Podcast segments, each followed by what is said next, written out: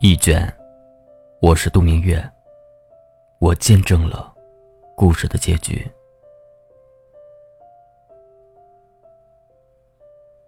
我是杜明月，李明珠在新班级的第一位朋友。我不觉得我们是多么友好，只不过我是第一个把他当做普通同学对待的人。我是班长，我有我的职责。在高中之前，我是太妹，因为喜欢上一个男生而改变身份。我喜欢上的他是一个地道的好学生，沉默寡言，成绩优异。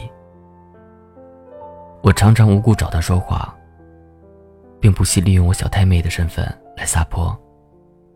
然而，他除了对我偏美表示不满，再无其他反应。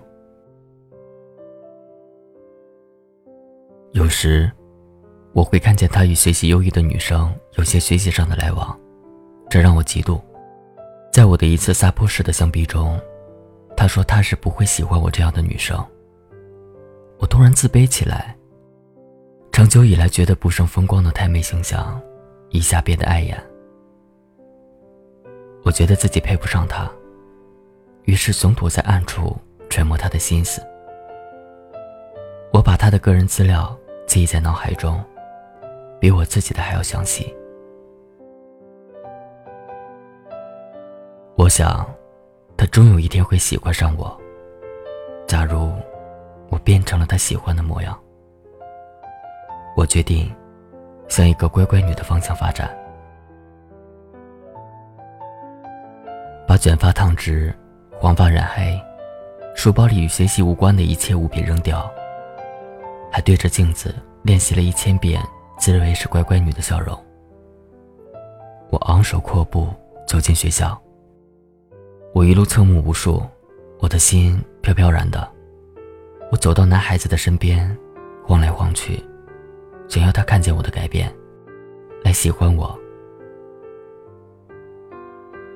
他果然看见了，一把抓住我的手，他说：“我们交往吧。”我无法不雀跃。以后的日子，我挂着乖女牌微笑，开始用功学习，竟然被视为楷模。他带我去他的家里，见他的爸爸。我花心思打扮了一番。他赞许的笑，却没有半句夸奖。他的爸爸见到我，竟然和他一样的反应。赞许的笑过以后。就没有太多言语。那一天，在他的家中，我感到很快意，没有拘束。然而后来没几天，他对我说分手，我震惊。他的脸上却没有任何起伏。我哭泣着问他：“我为你做这么多改变，你却还要残忍对我吗？”却看见他茫然的脸。原来。他根本不记得我是喜欢过他的小太妹。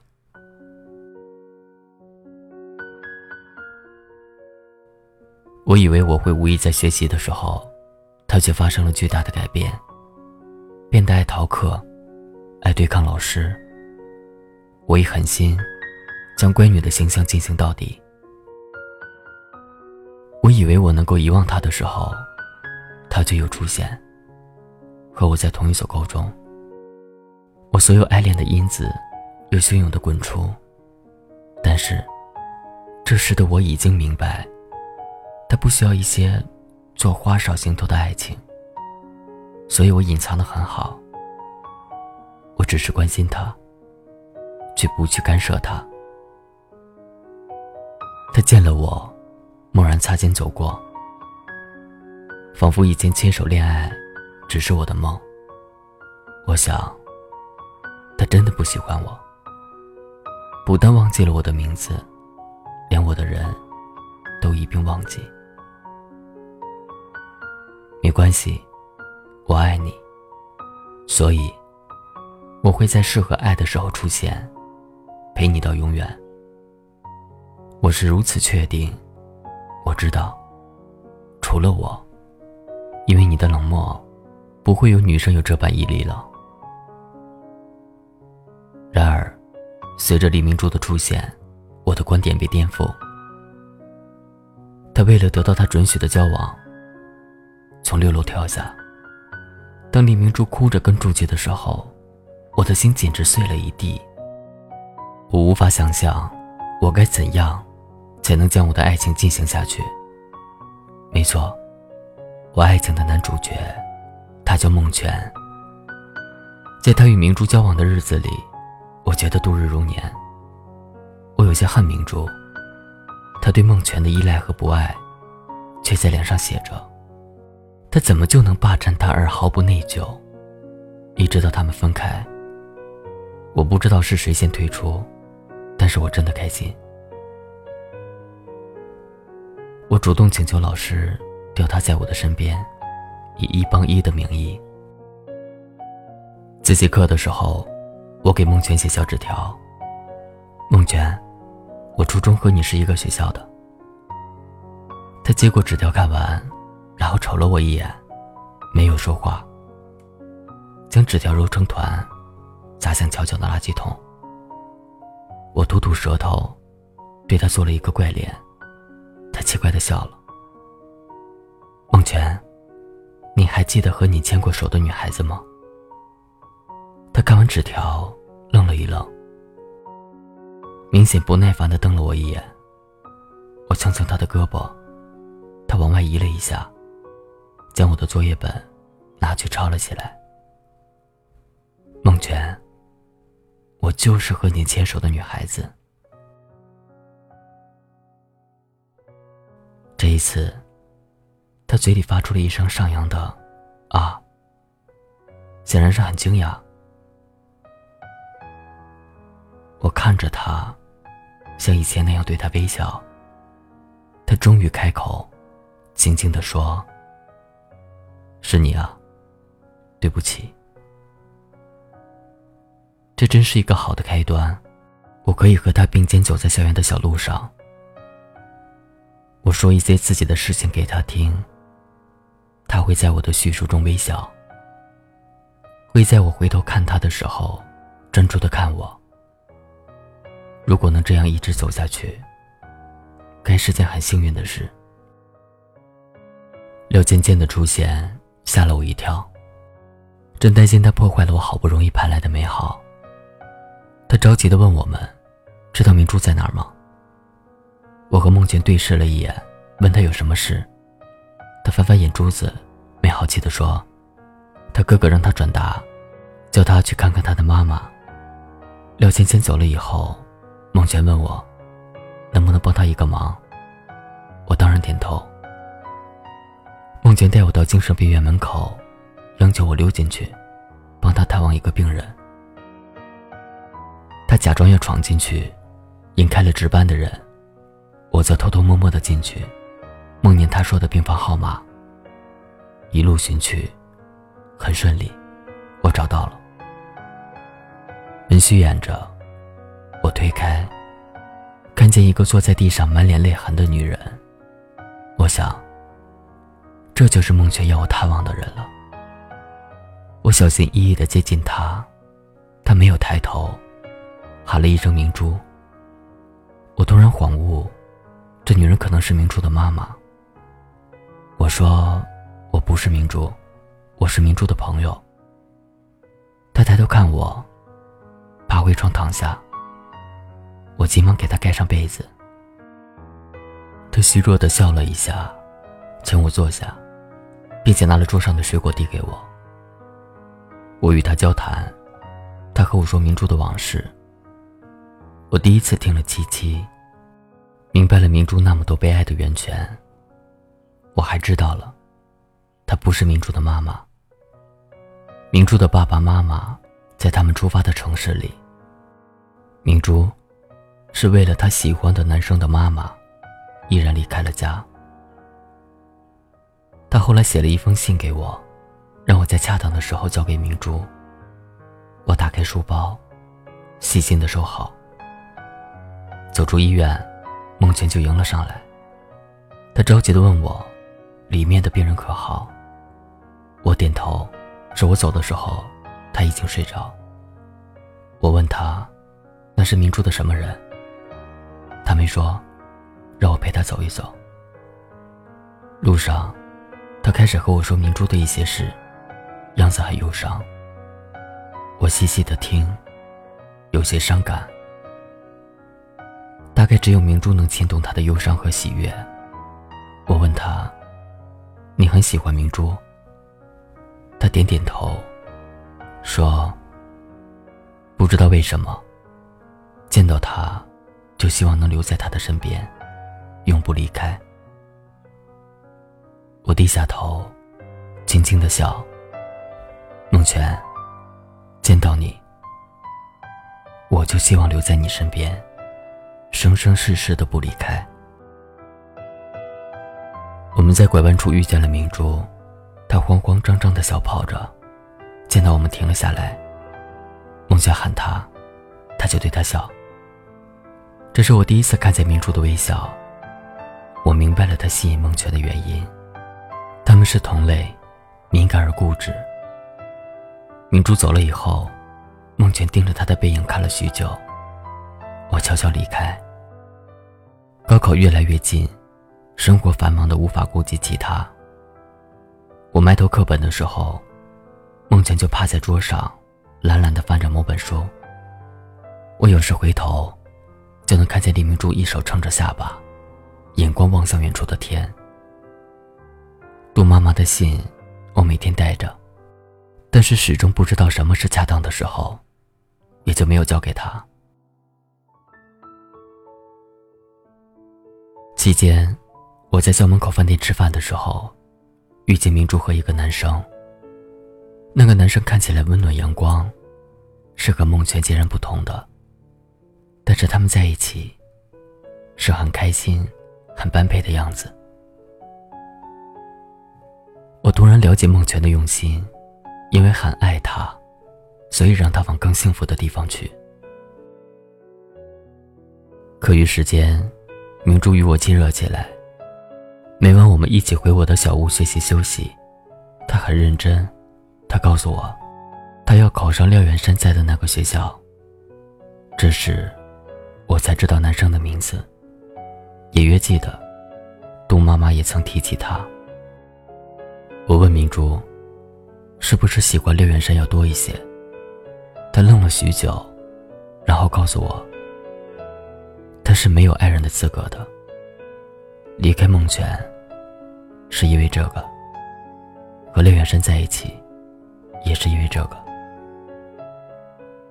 廖远山在他的心中，是七七的一个翻版。用七七这个身份陪在他的身边，让他能够好过一些。除了琪琪，他不会爱上任何人。但我不这么认为。明珠是爱了，她爱廖远山，爱的纯粹，不掩饰。孟泉肯定比我还早窥破这个事实。周末只有一天休息，明珠就和廖远山在一起。晚上回来会告诉我他一天的行程。比如，廖远山和女朋友分手了，是他的女朋友提出来的，因为他不爱他。比如。他认廖远山做哥哥，他不愿意，但他坚持。比如，他们去了很有名的一条街，照了许多大头像。回来的路上，又弄丢了。讲述这些事情的时候，明珠脸上笼罩了一层女性的柔媚之美。我对她说：“高考以后，和廖远山交往吧。”他愣在那儿，半晌后，他叫起来：“不可能，他不是七七。”我冷笑：“是的，他不是七七。他比七七真实，比七七更有资格爱你，或者，他比七七更爱你。”明珠傻在一边，我搂住他。明珠。只有能守在身边的爱，才是真实的。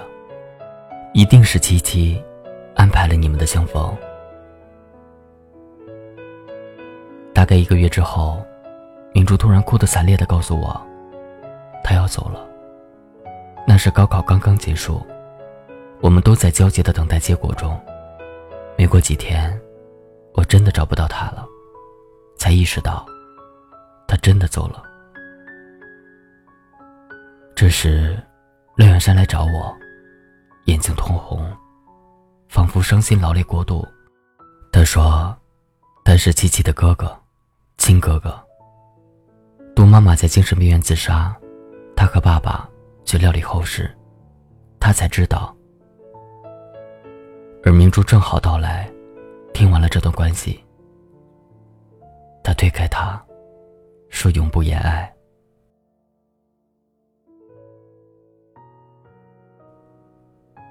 我目瞪口呆，这事竟然如此巧合。”廖远山最后说：“本来明珠已经答应会考虑我们交往的事。我们开始寻找明珠。如果找不到她来解开这个结，那么有几个人的生活必将颠覆。梦泉出现，说带我们去明珠的家。我、孟泉、廖远山，我们一路无语，谁都不敢指望明珠会回家。”但谁都期盼他回到家了。到了明珠的家，按了很长时间的门铃。隔壁的阿姨出来，告诉我们这家的大人都出差了，孩子好像回来了，但不知道去哪了。孟泉带着我们，到了不远处的小三楼。我看见明珠的身影。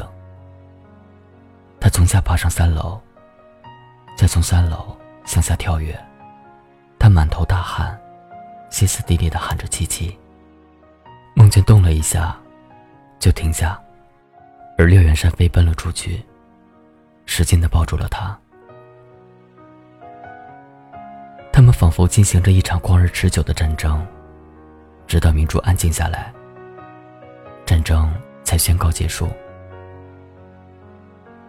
明珠对着廖远山跪了下来。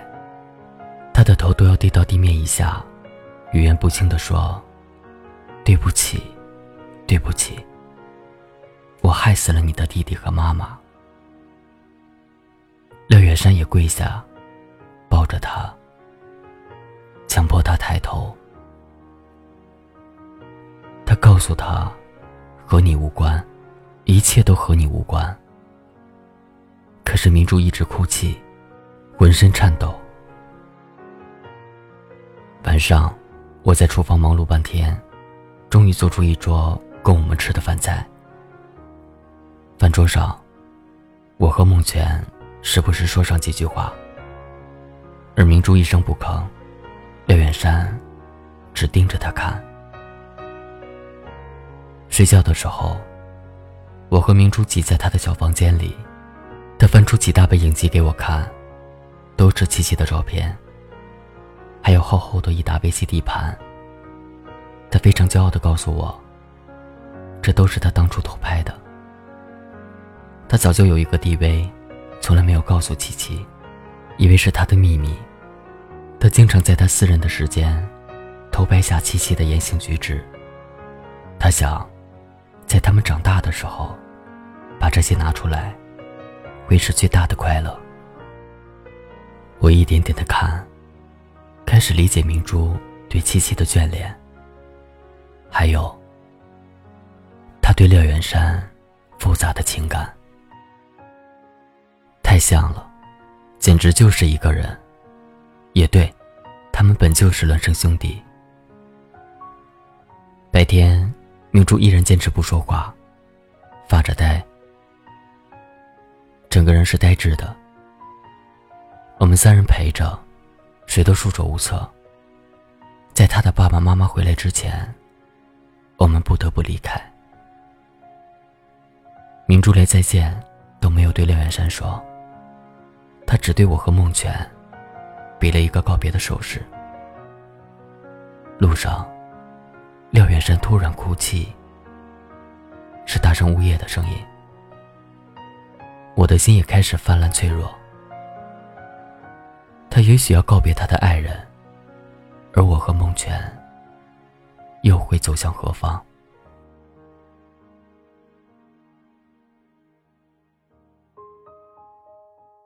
明珠的通知书到了，我替他领了回来，并且亲自送了去，一并送去的还有杜妈妈的那封信。我是准备去外地学校报道的时候，整理东西才发现的。他一直在我的书包里，安静的待着。明珠见到我就笑了。一个月不见，他的气色好了不少。我们坐在小三楼的顶楼，我看着他一点点的看完了信。我们一起在小城游逛，他带我到小城最漂亮的地方，最好玩的地方，还有最值得纪念的地方。我们拿着 DV 互拍，欢笑，笑脸都留在了镜头上。我们还买了漂亮的衣裙。明珠的头发已经长到肩膀以下。我们搭着肩，找路人帮忙，拍下最袅娜的照片。临走时，我问明珠：“你会去学校报道吗？”明珠灿烂的笑，不回答我。回到家，我接到他发来的电子邮件，名字是：“请一直叫我杜明珠。”内容是一个笑脸和一句话。杜妈妈说。我是他命定的儿媳妇。开学前夕，我一个人上了火车，没有和梦泉告别。因为出了学校，我根本不知道去哪里能找到他。火车启动了，我看着窗户外的城市，泪流满面。有人递来纸巾，我说谢谢。抬头。却看见孟泉带着笑意的脸。他说：“他决定自考，想来想去，还是待在喜欢的女生身边，会比较安心。”他第一次主动的抓住了我的手，并且说：“再不松开。”我摸出我和明珠的合照，照片上两个亭亭玉立的女孩子。笑的正是幸福滋味。后来，明珠寄给我一张 CD，是她翻唱的一首歌，《亲爱的，你怎么不在我身边》。他唱的极为感人，我几乎潸然泪下。歌曲的末尾，是他突兀却温暖的笑声。他说：“我的亲爱的。”就在我的身边。我看看在我宿舍楼下等我的孟泉，对着音箱轻轻地说：“我也是。”